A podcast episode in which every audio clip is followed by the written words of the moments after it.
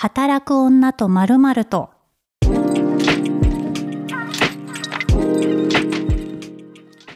こんにちは、ピースの小沢彩です。働く女と〇〇とは、毎回働く女性のゲストを迎えたトークプログラムです。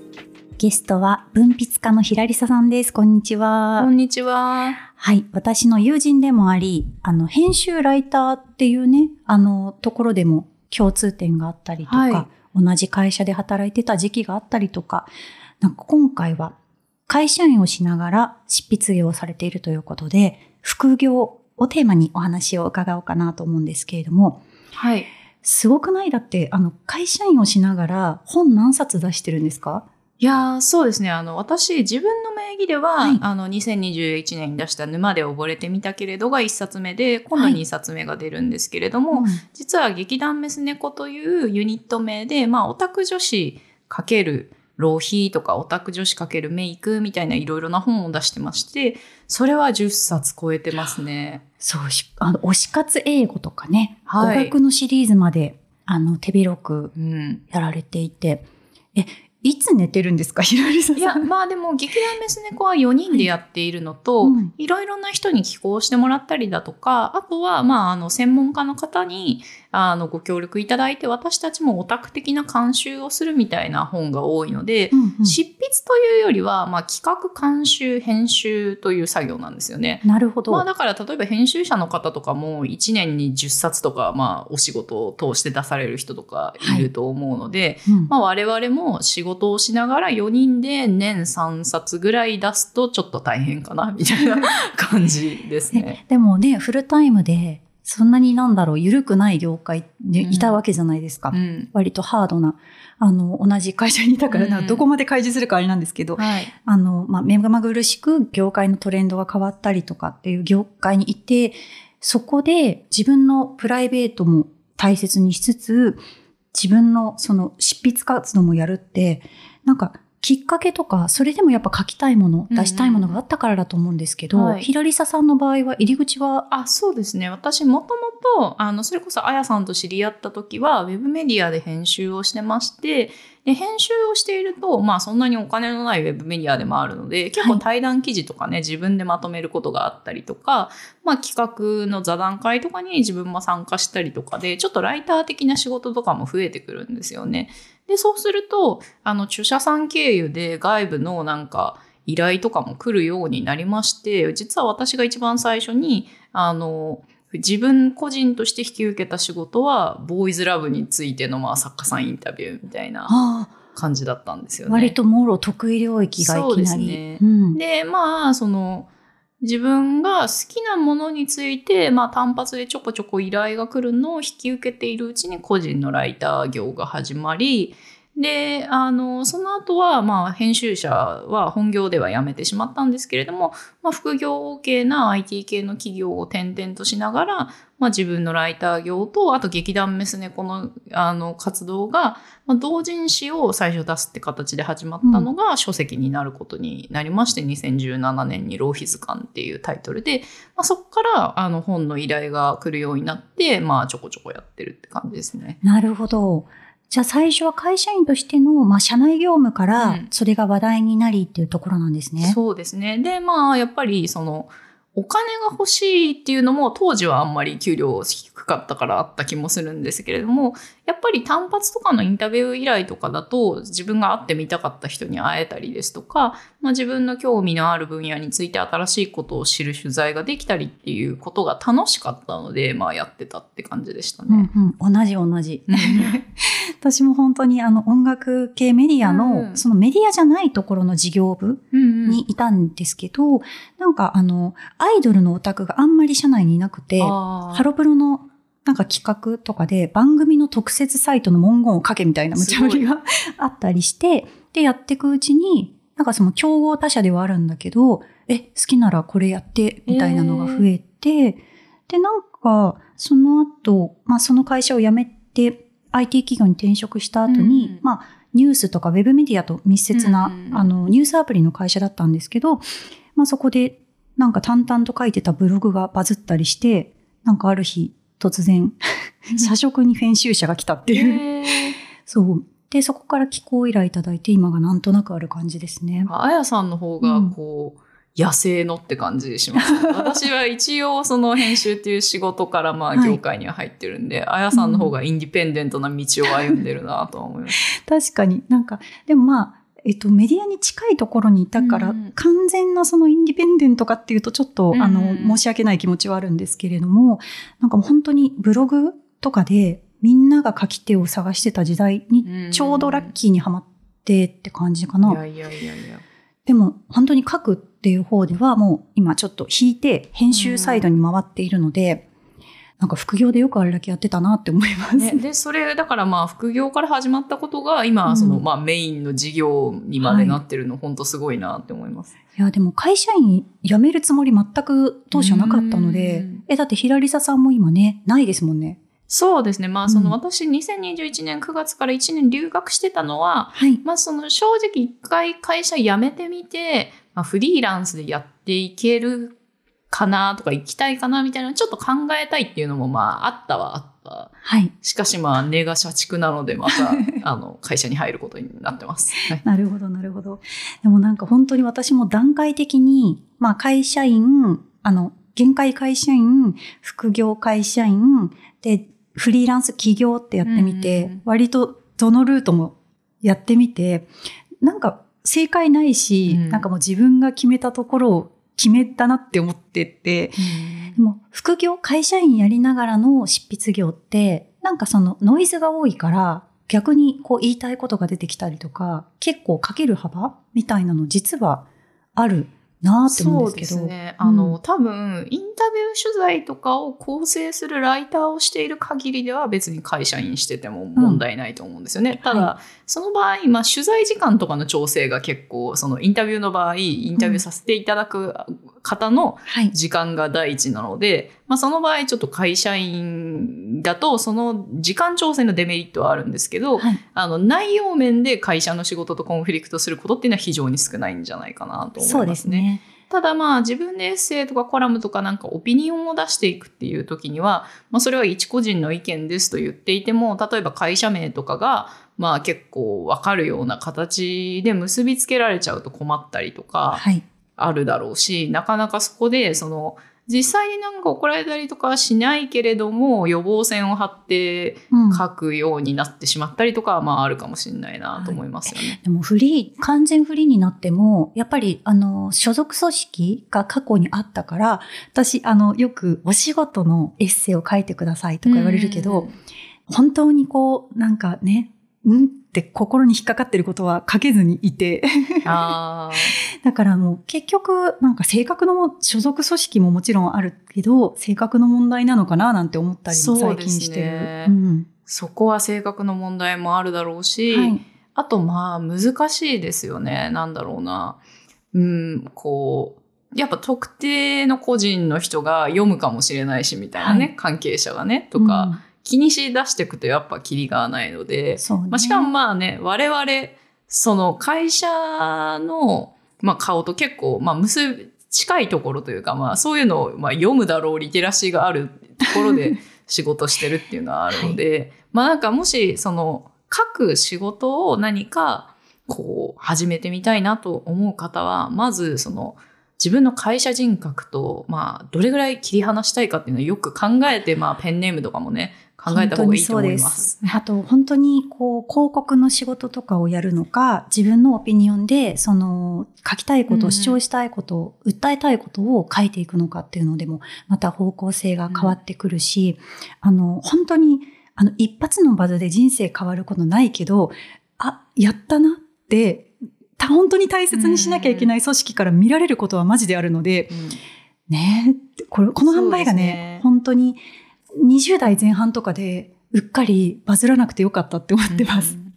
だからなんかすごいうん何から話せばいいのか迷ってるんですけど、はい。まあ、まず基本的に、まあ兼業 OK の会社でもそのまあ利益廃反とかね、はい。ダメですよとか反社ダメですよとかまあいろいろなまあ、ルールはあるはずで、うん結構、あの、私、まあ、メディアに関わるはい。企業で働きながら自分がライターをするっていう時に、まあ自分の会社ともちょっと関わりがある媒体さんからとかやっぱ依頼が来た時に、うん。あの、まあそこの媒体のコンサルティングとかをするわけではないので、まあ一応その会社の業務を個人で引き受けてるわけじゃないですよっていうのはすごい、まあはっきり分けながら仕事をしていましたけれども、はい。まあやっぱりなあなあになってしまう人とかもいるだろうし。あの、まあ、皆さんがどういう会社で働かれてて、まあ、どういう副業に興味あるかわかんないですけど、うん、まあ、そのさっきも言った、その著者からまあね、あの、仕事の依頼が来て始まったみたいなのも、場合によってはアウトの可能性あったりとかもしますんで、なんか、まず規定をよくチェックし、あと取引先から依頼が来た場合は、ちょっと気をつけた方がいいんじゃないかなと思います。本当にそうです。あの、絶対にお仕事の関係性だから、その守秘義務だったりとか、どこまでオープンにするかっていうのは本当に慎重にやらなきゃいけなくて、割とホイホイさ、書いちゃうとかうん。は大丈夫なのかなとか、本当に心配になることあるので、そうですね。だから私うんもあの、インターネット口軽女として割と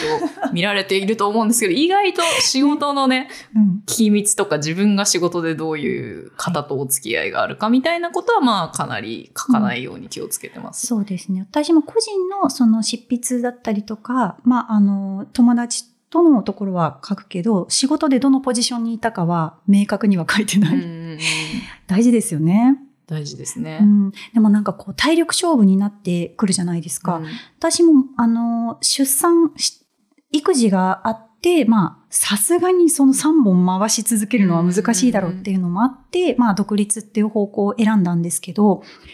なんか、ずっと両軸で回してる人って体力どうなってるんだろうって。いや、本当にね、うん。あの、やっぱり、まあこれはライターとへ編集、ライターは特にそうだと思うんですけど、はいやっぱり、あの、労働集約型の副業、あの、トレーダーとかと違ってね、まあトレ、トレーダーのことあんま知らないんであれですけど、はい。もう自分が手を動かさないとお金が入ってこないタイプの仕事、逆に言うとまあ手を動かせば動かすほどお金が入ってくるので、はい。まあ無理しちゃうタイプの仕事だと思うんですよね。目ギンギンになって、うんこう早朝まで書いてねっていうのがあったり、実際身に覚えあるじゃないですか。なかなかね、そこの自分の労務管理とか心身の健康を握るっていうのがすごく大事だなって。そうですね。あとだからやっぱ依頼も、例えばその固定でどこかのメディアとかの仕事を、まあ業務委託で引き受けてますみたいなパターンっていうのが、まあフリーの方だ完全にフリーでやってる方とかだと、そういう仕事がいくつかあって、単発の仕事やってるって形になると思うんですけれども、はいまあ、あの、普通に会社員をやってる上で、あの、引き受ける場合って、急に飛び込んでくる仕事の方がむしろ単発の仕事の方が多いんじゃないかなと。うんうんまあ、私の場合はそうで、そうすると逆に無理したりとか、あの、これ、ギャラがいいなと思って引き受けた仕事の後に内容がいいが、締め切りが微妙な仕事は来るが、じゃあ引き受けますかみたいなことをやっているうちになんか、はいあれ？おかしいなみたいになっちゃうっていうのがめちゃくちゃありましたね。なるほど。なんかこう視点という意味では、やっぱりあの読者の方もまだまだ、あのね、就業してる方が多いから、フリーランスより、あの、リアルだと思うんですよ。だからなんか会社員の時に、こう、まあ社内の雑談とかで触れる情報のインプット量もあるし、なんかね、あの、完全に独立するのだけが、こう、道ではないうんなっていう、会社員副業のメリットもすごい感じました。そのあたりってどうですか？ヒラリアスカさんは。そうですね。まあなんか、その、いろいろな、まあ情報がやっぱり得られる、まあそれは職場次第だと思うんですけれども、自分が興味ないこととかに興味ある人とかがわちゃわちゃ集まってる変な場所だと思うんですよね、会社って。うん。あの、出版業界というか、もともとウェブメディアにいたので、そこでの飲み会とかで話す人とかよりも、そうではない会社の職場の人たちと話すことの方がもうちょっと多様性がやっぱあるなとはい。思うので、あの、そこで拾えることとか、アイディアとか、むしろそこでなんかストレスが解消されることとか、あるなと思っていて、ただ私、自分の場合やっぱその情報が得られるメリットとかっていうより、普通に、あの、自分がすごくこだわってる世界とはマジで関係ないところを生きている人たちがいるということ自体になんか安らぎみたいな。そうか、ストイックになりすぎちゃうからってこと？そうですね。あとまあなんかウェブで、例えばまあ賛否どっちにしても自分の記事の反応みたいなものをすごい気に自分がしている時に、はい。全然関係ない世界を生きている人たちと毎日接点があるとちょっとやっぱ安心するというか。ああ、確かに。それはあるかもしれない。私まさに育児がそうかもしれないですね。なるほど、なるほど。うん、でもなんか本当こう、今、副業の人口増えてるじゃないですか。うんみんな本当頑張ってるなって思うんでねすけど。何やってるんですかね、皆さんでも。ね。ライターも増えてるのかなうん、でもなんかこう、私も今、あの、企画編集の会社を、うんピースっていう会社をやっているんですけど、一、回だけ公募したことがあって、うんうんライターさん、編集者さんを。副業でやりたいですっていう方が結構多く応募がありましたね。うん。なるほど。じゃあ皆さん興味があるんですね。あるみたいです。うん。だから注目度が高いのかなと思うんですけど、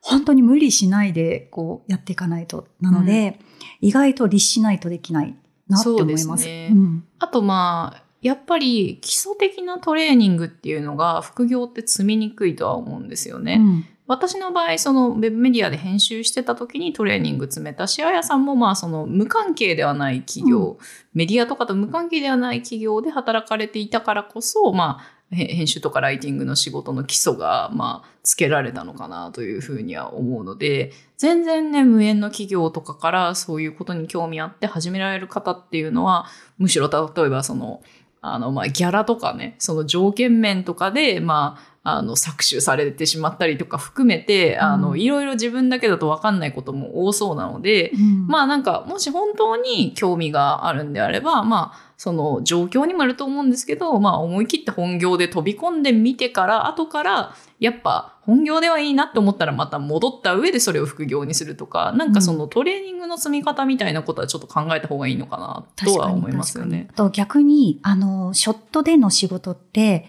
あの、ちょっとあれって思っても指摘してもらえないのであね。あの、やっぱり真剣に向き合って、こう、なんだろう、指摘して、こう、言ってもらえるっていうのは、やっぱ本業、会社員としての若手の強みだと思うので、うん。そこの軸をね、なんかあんまり経験しないまま、えいやっていくのも、まあ、全然できる人、できちゃう人もいるんですけど、意外と、その会社員としての基礎力がマジで大事だなって思うので、なんかあんまポンって、私は行かなくてもいいんじゃないかなと思いますけどね。うん。うん。いわゆる編集プロダクションとかで働いたことがないくて、まあ、メディア企業といえばメディア企業だけどみたいなとこにいたんですけど、うんみんなやっぱ、いきなり、その、ネットでバズってとかで、ポーンって副業、独立っていうパターン多いですよね。ああ、なるほど。うん。みんなすごいよなって思う。すごい時代だ。あーでもまあ、なんか私本当に会社員家庭で育ったから、まあそういう思い切りがなくて、やっぱ会社に在籍しているのがやっぱ安全みたいな、こう、ちょっと臆病さはあるかもしれないですね。臆病っていうか、それはそうだと思います。うん なんか、基本的に自営業だと、現状維持っていうのが絶対にありえないので、うん現状維持するためには、ずっと何か新しいことを打ち続けないといけないから、やっぱプレッシャーはあるし、うんなんか相談とか来るとさ、なんかこう、フリーランスになりたいんですけど、みたいなご相談、うん結構、あの、匿名の方含めて、いろいろあるんですけど、なりたいくらいだったらならない方がいいと思うっていうのが、まあそうですうね。ん、すごい私は見解かなって思うんですけど、ひらりささんどうですか？そうですね。まあだから、やっぱいきなりゼロベースで会社辞めたから始めますみたいなのはやめた方がいいと思いますね。やめた方がいいです。ね、なんか、こう、でも、独立明らかにできるのに、なんかそこに結局はいかなかったっていうのは、安定ですか？いやーでも難しいですね。まあうん安定もあるのかもしれないですね。私やっぱりその週に持てる締め切りの量がまあ少ないと思う自分が。その全部を締め切り、締め切りのある仕事で全てのお金を得るっていうのは本当にストレスだとそうです。それはそう。みんなそう。ちょっとそれは無理だなって思いました。はい。そうですよね。まあ、だからその時に、まあ、例えばその、まあ、編集とかで別に自分が原稿を持つわけじゃなくて、とか、あとコンサルティングとか SNS 運用とかいろいろ組み合わせていくと、おそらく、まあ、フリーの編集とかライターも、その、そんなに締め切りに追われずに、まあ、やっていけるようになるんじゃないかなとは思うので、まあ、そういうのもちょっと考えたりもしたのですが、まあ、その、あやさんの会社もね、あの、いろいろな、こう、プロジェクトに関わりながら、まあ、会社としてやられてると思うので、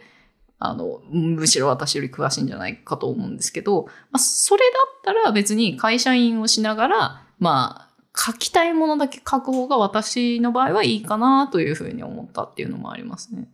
今のとこね、今のとこ。また気が変わるかもしれない。そうですね。でもこう、本を出して、やっぱり見える世界とか変わりました？すごく。変わらないですね。あ変わらないんだ。か売れてないので、そんなには。いやいやいやまあ、売れてないのでっていうか、まあ、やっぱね、10万部とか売れたらやっぱ変わるのかなと思いますけど、別にという感じではありますね。やっぱ、なんだろうな。その、まあ、筋トレと一緒な気がし続けて、続けていくうちにちょっとずつ違ってくるみたいな感じがするのと、あと、今だから2冊目を作ってるんですけど、それでも女をやっていくっていう、なんかやっぱ本出してる人と喋ると、てか毎回さ、一回やったはずなのにさ、新鮮に辛いよね、みたいな。いなんか全部の本がやっぱなんか成り立ちとか必要なこととか全然違ってくるので、うん全部の本が辛いし、新しいことをやっており、それに合わせてちょっとずつ見える景色が変わるみたいな感じです。まあもちろん例えば一冊目の本がすごい話題になってテレビに出てコメンテーターになるような人とかも全然いると思いますし、まあそれを機に例えば独立とかね、やっぱ売れるとその、そのお金で独立できたりとかもまあするので、うん本の場合は。あの、そういう人はまた変わってるのかなと思うんですけど、私の場合別に景色は変わっていないが2冊目を出させてもらえるのは、まあ逆にありがたいことかなと思いますね。いやいやいや。でもこう、あの、もともと、その構成だったりとか、ライティング、ライターとして、うんこう、なんだろう、職人ライターっぽいものが多かった中で、エッセイだったりとか、その、ヒラリサさん独自のその視点、経験を書くようにシフトされたじゃないですか。うんってなった時に、なんか腹をくくったこととか、逆にやらないって決めたこととかってありますか？そうですね。まだね、まだ悩み中ですね。ただやっぱもっと文章上手くなりたいな、みたいな気持ちとかはあって、なんか自分のことが書きたいというより、普通になんか文章が上手くなりたいみたいな、なんかええ。文章で人の心を動かしたいみたいな、なんかすごい気持ちがシンプルにあって、はい。もちろん、例えばその仕事として、あの、ライターをやる場合は、裏方だったりとか、まあ、企業のライティングとか、そういうことの方がやっぱ単価は高いと思うんですよね。まあ、広告案件とか。ただそれはやっぱり大勢の人が書くことを決めてやっていくっていうことなので、あの、なんか、こう、まあ、それはそれですごくす、ある種のスキルと、それがも、別に私がそれはマックス100%ではないんですけれども、なんとなく自分が上げたい自分のスキルはそっちでは今はないかな、みたいに思っていて、なんか自分のことを書く中でもうちょっといい文章を書けるようになりたいな、みたいな、まあ気持ちになっていて、もちろんいい文章を書いた上で100万部売れたらいいなんてこう言ったことはないんですけど、まあ別に売れる、売れないではなく自分の中でちょっとハードルを上げていくみたいな気持ちで今やってるので、なんか今すごい茶道とか華道みたいな話になってますね。なんか。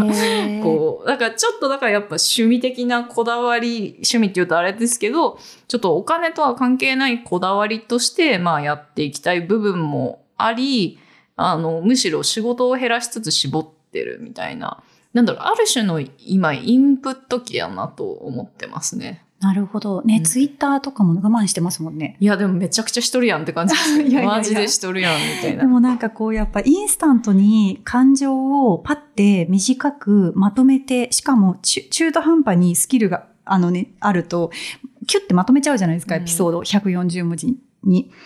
よくないな、手癖だなって本当に私も思う。そうね。だからなんかこう難しいのが、なんかこうやっぱ仕事をしていって、やっぱ忙しいと、やっぱ SNS くらいの隙間時間の娯楽にインスタントに行きがちだなっていうのを感じていて、もうちょっと私も熟成した文章みたいなのを書きたいなと思うんですけど、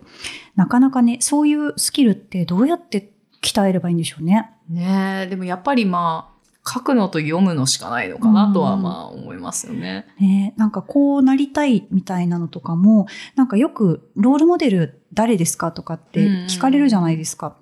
いないですよね。もう時代もすごく変わっていくし、やっぱりそのウェブメディアも、またね、ツイッターの動向もあるしさ、うんあの収益化がすごく難しいところに来てしまっているので、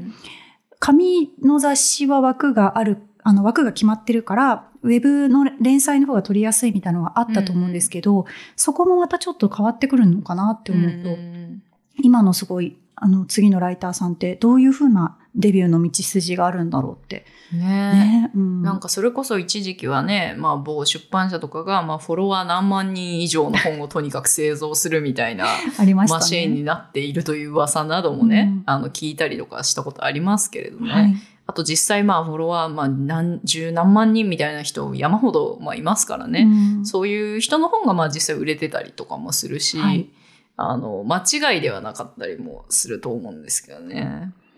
ねなんか結構私の場合はなんかエッセイとかどうなんだろう依頼をいただけるとめっちゃ嬉しいので書くんですけど、やっぱ毎回私のことに興味ある人いなくない？ってなんかあのツイッターとかインスタは私のアカウントだからうんもう日常なんですよ、うん友達との LINE グループみたいな感覚なんで全然いいんですけどなんか毎回緊張する。でもなんかエゴサたまにすると買ってくれてる人とかがいるからうん。ありがたいなって思いつつ、なんかまだ道筋がね、やりたいことは、会社としてやりたいことあるけど、書き手としてどこの方向に行くかっていうのはまだね、いや、難しいね。わかんないで。す。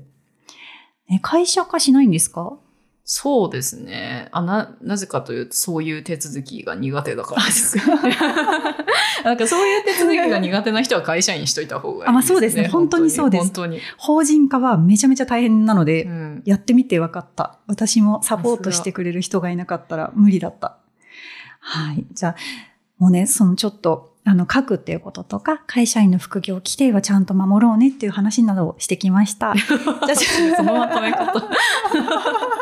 マジで大事じゃないですか。いやーでもなんか、かすごい最後の方結構お互いのなんか、ね心情のトロみたいになったんでちょっと後でロイホで喋りましょう。はい。じゃあまた、あの、はいひらりささんでしたあ。りがとうございました。じゃあ番組のフォロー、あの、ご感想などは、ハッシュタグ、働く女とでお願いします。ぜひ、また来週もよろしくお願いします。今回のゲストは2月6日に新刊それでも女をやっていくを発売する文筆家のひらりささんでした。次回配信のゲストも引き続きひらりささんです。来週も働く女とまるまるとぜひよろしくお願いします。番組は毎週水曜日更新です。